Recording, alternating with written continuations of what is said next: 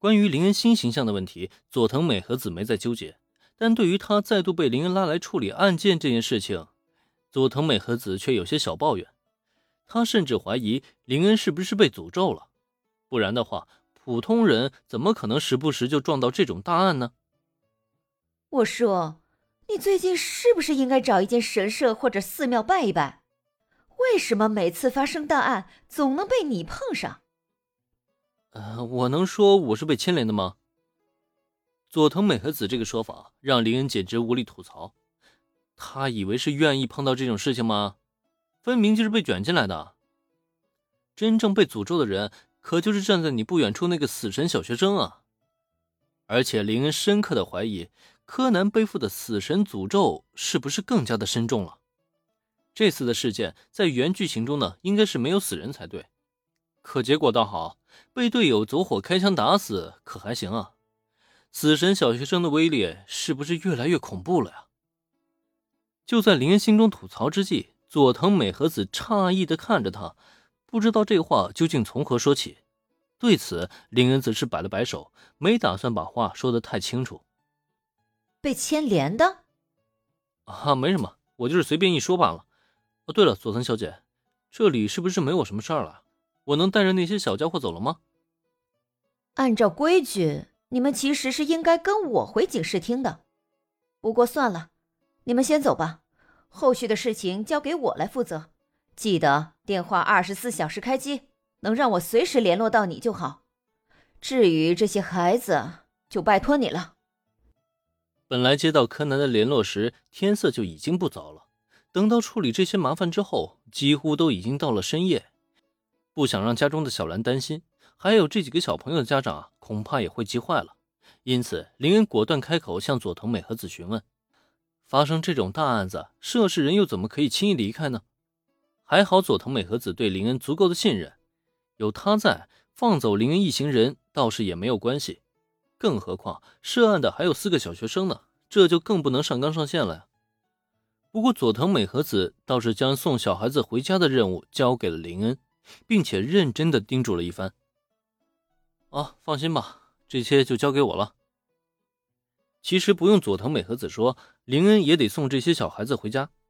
当即点了点头，接下这个任务。不过就在他准备招呼小朋友走人之际，等一下，啊，佐藤小姐，你还有什么事吗？你还记不记得之前电话里的承诺？看着不远处的林恩，佐藤美和子犹豫了片刻之后，才终于开口。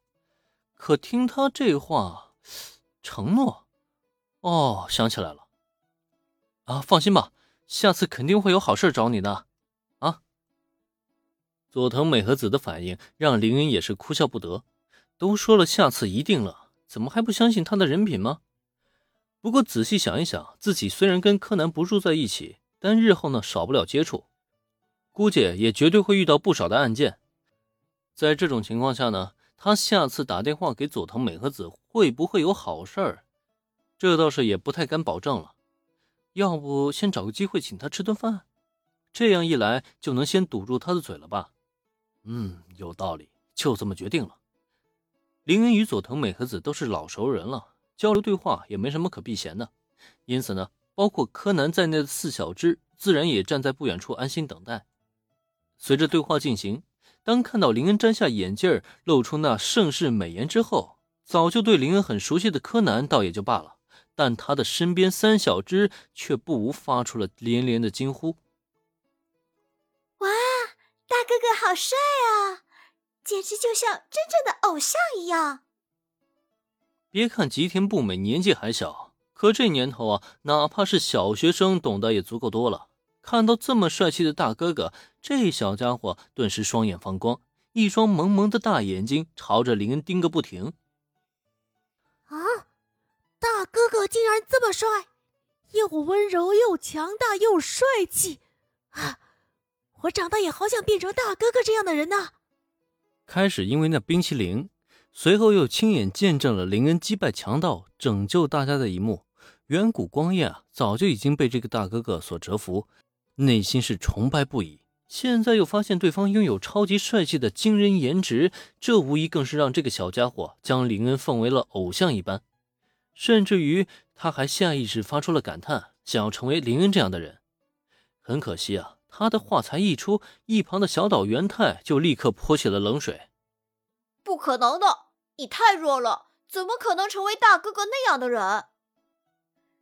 得是我这样强壮的人才可能向大哥哥看齐。看看我的肌肉，早晚有一天我会像大哥哥一样强大。”轻松将坏人打败。一边泼冷水，小岛元太还一边挽起袖子，鼓了鼓那圆滚滚的肌肉。可这样一来，远古光彦自然不服。胡说！我才会成为大哥哥那样的人。我才没有胡说，是我才对。